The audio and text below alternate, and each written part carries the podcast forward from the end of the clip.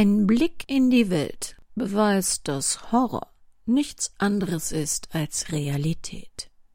Alfred Hitchcock, der gestern 120 Jahre alt geworden wäre.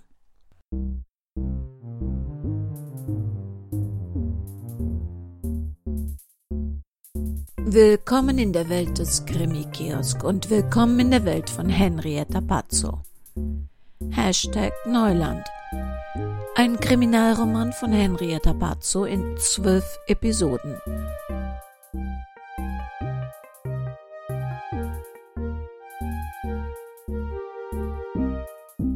Eine Produktion des Krimi-Kiosk Verlages Petra Weber in Köln.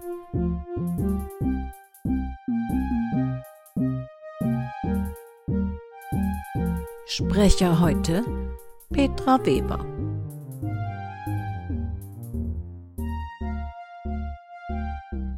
Sie hören Episode 9.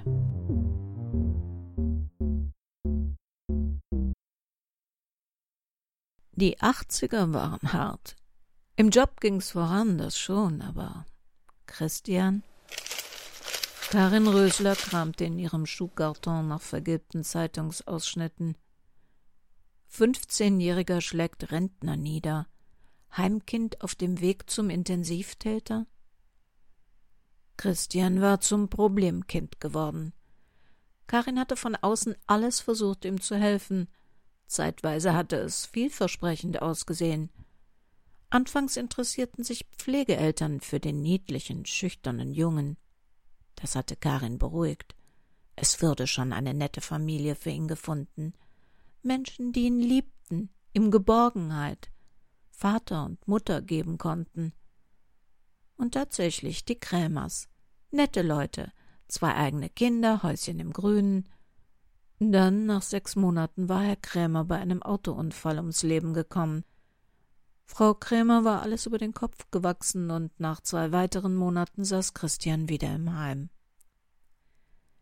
Ein Jahr später hatten es dann die Neumeyers mit ihm versucht.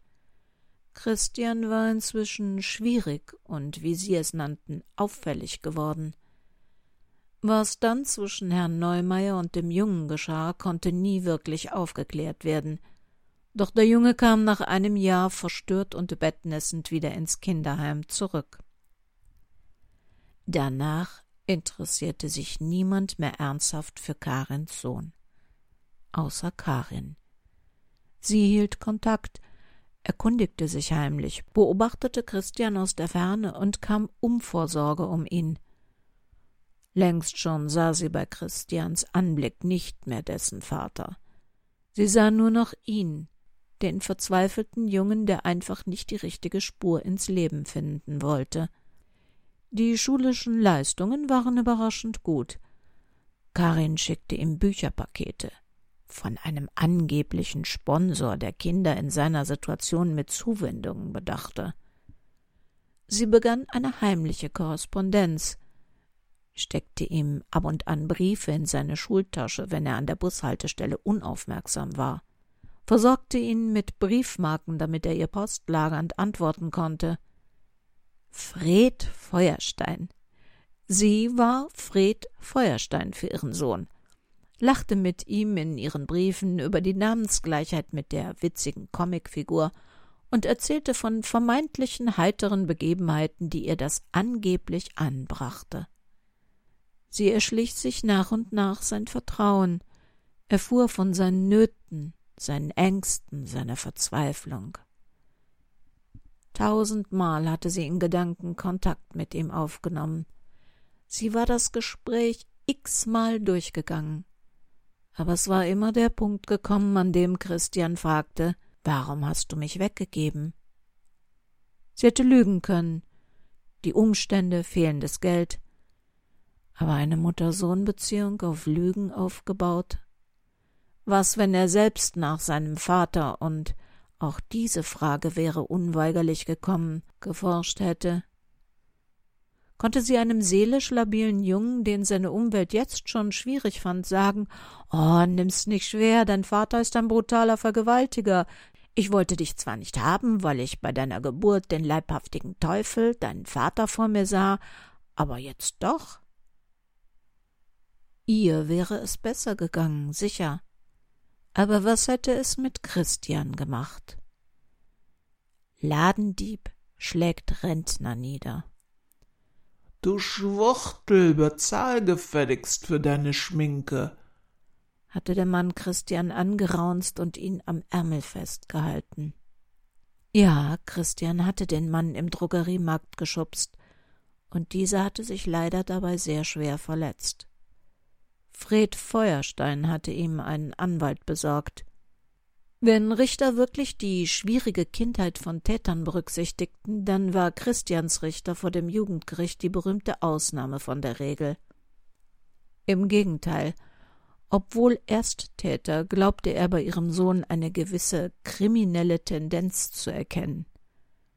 Wobei für Karens Geschmack zu oft Christians sexuelle Orientierung bzw. dessen Hautfarbe im Fokus der Verhandlung stand, bevor der Richter ihn zu Jugendarrest und gemeinnütziger Arbeit verurteilte.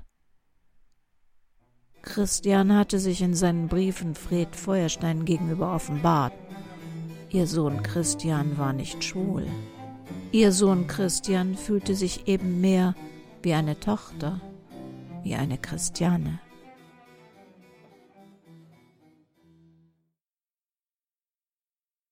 Also ich verstehe Siebert.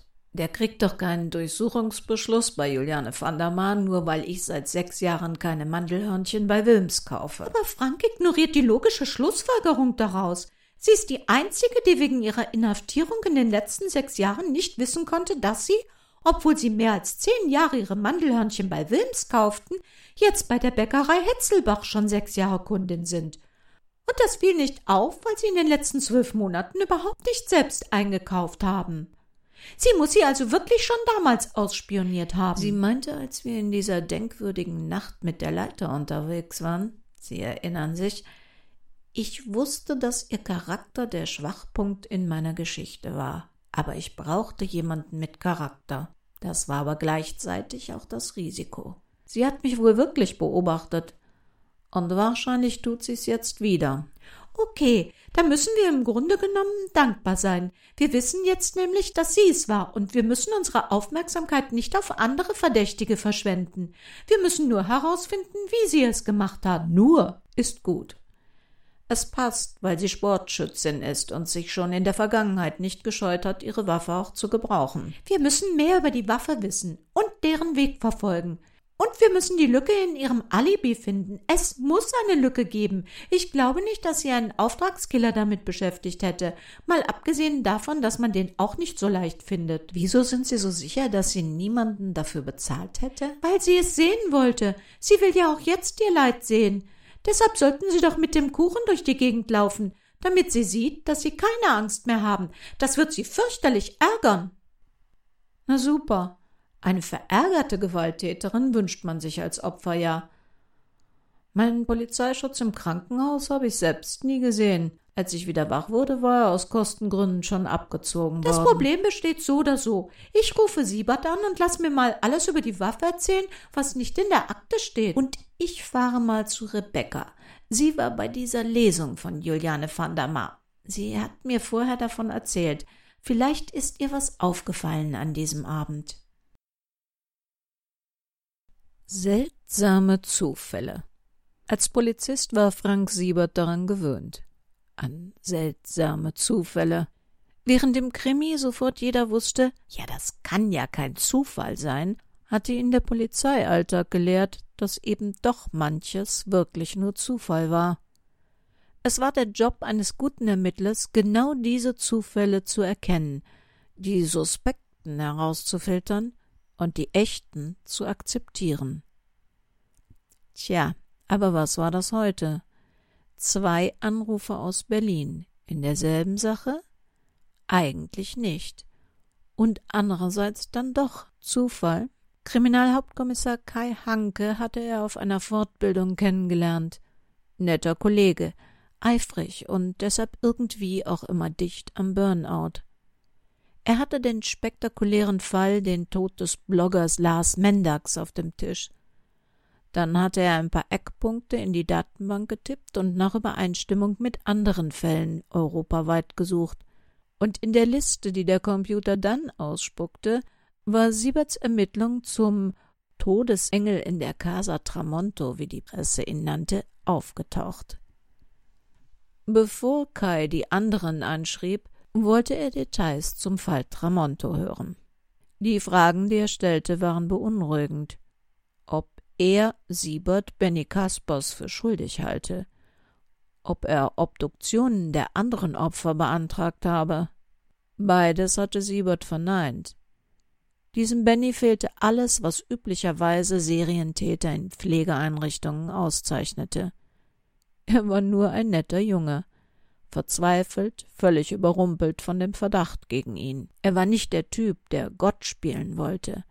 Er unternahm keine geglückten oder gescheiterten Rettungsversuche, um als Held aus der Nummer zu kommen. Es wurde keiner der Verstorbenen aus seinem Leid erlöst. Ihm machte sein Job Spaß. Er mochte seinen Arbeitsplatz, seine Kollegen, seine Patienten oder Gäste, wie sie genannt wurden in der Casa Tramonto. Natürlich machten die knapp bemessenen Pflegezeiten auch dem Personal in dem Haus zu schaffen, doch dank der Unterstützung als Forschungsprojekt des Fraunhofer Instituts gab es mehr finanzielle Zuwendungen, mehr Aufmerksamkeit, mehr Unterstützung als in üblichen Seniorenstiften, wenn auch mehr Kontrollen. Benny war kein Narzisst und kein Psychopath. Frank Siebert war kein Psychiater, aber er hatte schon reichlich solchen Typen gegenüber gesessen, und wenn Benny wirklich schwer psychisch gestört gewesen wäre, dann verbarg er das exzellent. Kai hatte Glück. Hätte er einen Tag früher seinen Fall abgeglichen, hätte es keinen Treffer gegeben, denn der Obduktionsbericht lag erst seit heute Morgen vor. Die Gemeinsamkeit der Fälle ergab sich aus dem Satz Tod durch Fehlfunktion eines medizinischen Gerätes. Es war dieser Satz, der Frank Siebert jetzt erneut ins Casa Tramonto führte. Wenn die anderen Patienten auch medizinische Geräte mit lebenserhaltenden Funktionen im Körper gehabt hatten, ließ sich eine Exhumierung mit ziemlicher Wahrscheinlichkeit nicht mehr verhindern.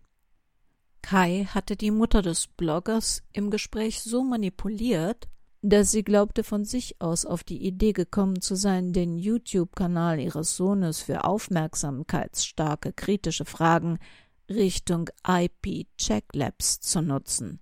Vielleicht meldeten sich daraufhin andere Patienten mit ähnlichen Problemen oder gar IP-Check-Labs sah sich veranlasst, der Mutter zu antworten.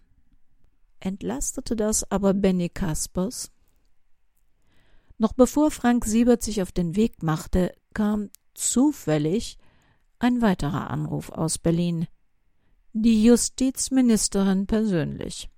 Sie leitete sich ein, sie wolle klarstellen, dass sie selbstverständlich nicht in eine laufende Ermittlung eingreifen oder gar intervenieren wolle, ein Satz, der gewöhnlich zum Gegenteil führte, sie jedoch gerne persönlich von ihm über den Tramonto-Fall ausführlich telefonisch und nicht schriftlich informiert werden wolle. Unbürokratisch. Ihrem Kollegen, dem Familienminister, läge sehr an der Studie des Fraunhofer Instituts, und es sei in ihrer aller Interesse, dass die Forschung unbehindert fortgeführt werden könnte. Verständlich, dachte Frank Siebert, so ein wichtiges Forschungsprojekt und ein Gefallen für den Familienminister, das zog ja sicher einen Gegengefallen nach sich. Das machte Sinn. So lief Politik. Allerdings erklärte das noch nicht ihren Anruf bei Kai Hanke und das große persönliche Interesse der Ministerin an dem Fall Lars Mendax. Ach nee, die Frau Manott, ich glaube es ja nicht. Die Silvia hatte schon gesagt, dass sie wieder auf den Beinen sind. Sind sie denn jetzt wieder ganz fit? Naja, körperlich schon. Mental hat es mir halt heftig zugesetzt. Ja, das ist ja auch kein Wunder. Man wird ja nicht alle Tage niedergeschossen. Was führt sie denn aktuell zu mir? Brauchen Sie neuen Lesestoff? Also zum einen möchte ich mich für das schöne Bücherpaket bedanken, das Sie mir geschickt haben. Ich hatte tatsächlich viel Zeit zum Schmökern. Das waren Rezensionsbücher. Ich krieg so viele davon, die können wir gar nicht alle lesen. Und wenn es Ihnen die Zeit ein bisschen vertrieben hat. Ja, das hat es tatsächlich. Ich bin aber auch hier, weil Sie doch an dem Tag, an dem das passiert ist, da waren Sie bei der Lesung von Frau van der Maar. Ja, das war ich. Da Sie sie ja damals quasi mit überführt hatten, wollte ich sie mal aus der Nähe mal begucken. Sie hatte ihre Neuveröffentlichung promotet. Und? Ach, wissen Sie, ja, der Thriller ist in Ordnung. Halt so, wie sie immer schreibt, ne? Nix, was einen vom Stuhl holt, aber handwerklich solide konstruiert mit ein paar überraschenden Wendungen ich meine, sie ist ja Profi im Business. Äh, ich meine natürlich im Verlagsbusiness. Ich dachte, der Verlag hätte ihr damals gekündigt. Ach, sowas ist doch reine Schau. Der Verlag distanziert sich, kündigt ihr und profitiert finanziell trotzdem von der öffentlich gezeigten moralischen gesellschaftlichen Entrüstung, weil zeitgleich schicken sie die bestehenden Krimis in eine neue Auflage weil die Nachfrage steigt und jeder wissen will, wie sie denn so schreibt, die Mörderin. Und der neue Verlag, der sie praktisch nahtlos übernommen hat, gehört zum selben Großkonzern wie der, von dem sie gefeuert wurde. Und der profitiert von dem Image der Resozialisierung, Wiedereingliederung einer Strafgefangenen zurück in den gesellschaftlichen Alltag und schlachtet nicht nur die Freilassung unter dem Aspekt, jeder braucht eine zweite Chance. Nee, die haben auch die Rechte an der Verfilmung von Meine Jahre im Knast. Selber Konzern, selbe Kasse. Marketingtechnisch haben sie dem Verlag und der Autoren zu erheblichen Einnahmen verholfen. Und da sie im Gefängnis auch noch viel Zeit zum Schreiben hatte, kommt dieses Jahr dann auch schon wieder ein neuer Krimi raus. Ich bin nicht sicher, ob man es mir dankt. Um ehrlich zu sein, kam es mir nicht so vor, als gäbe sie den reuigen Sünder. Gebrochen wirkte sie nicht, eher kampflustig. Und wie ging das bei der Veranstaltung so vor sich? Die Lesung, ja, wissen Sie, das ist ja nicht mehr wie früher. Da früher da haben wir hier in der Buchhandlung ein paar Stühle reingestellt, vorne einen Tisch zum Sitzen mit Büchern zum Signieren und dann ging es los. Die meisten waren nicht die idealen Vorleser für ihre eigenen Bücher, aber sie haben sich redlich bemüht. Und je prominenter der Schriftsteller, desto mehr Leute kamen auch.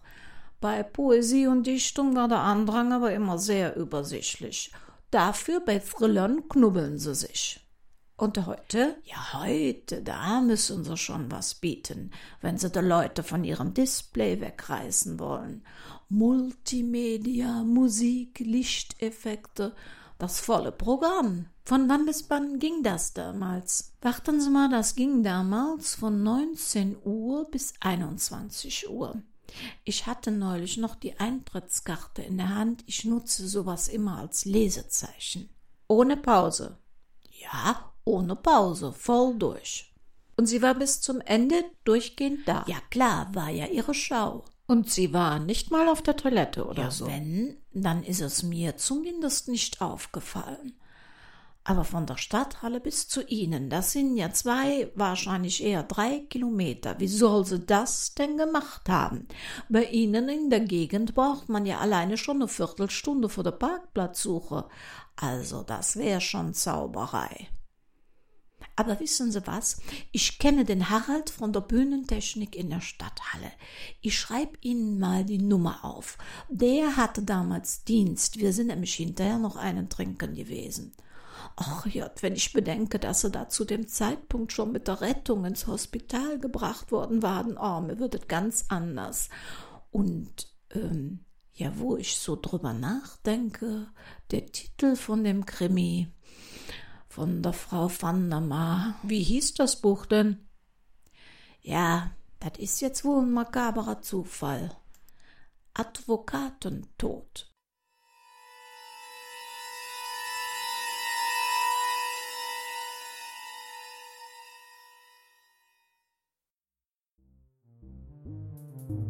Eine Sendung, die mit Hitchcock beginnt, muss zwangsläufig mit Rebecca enden.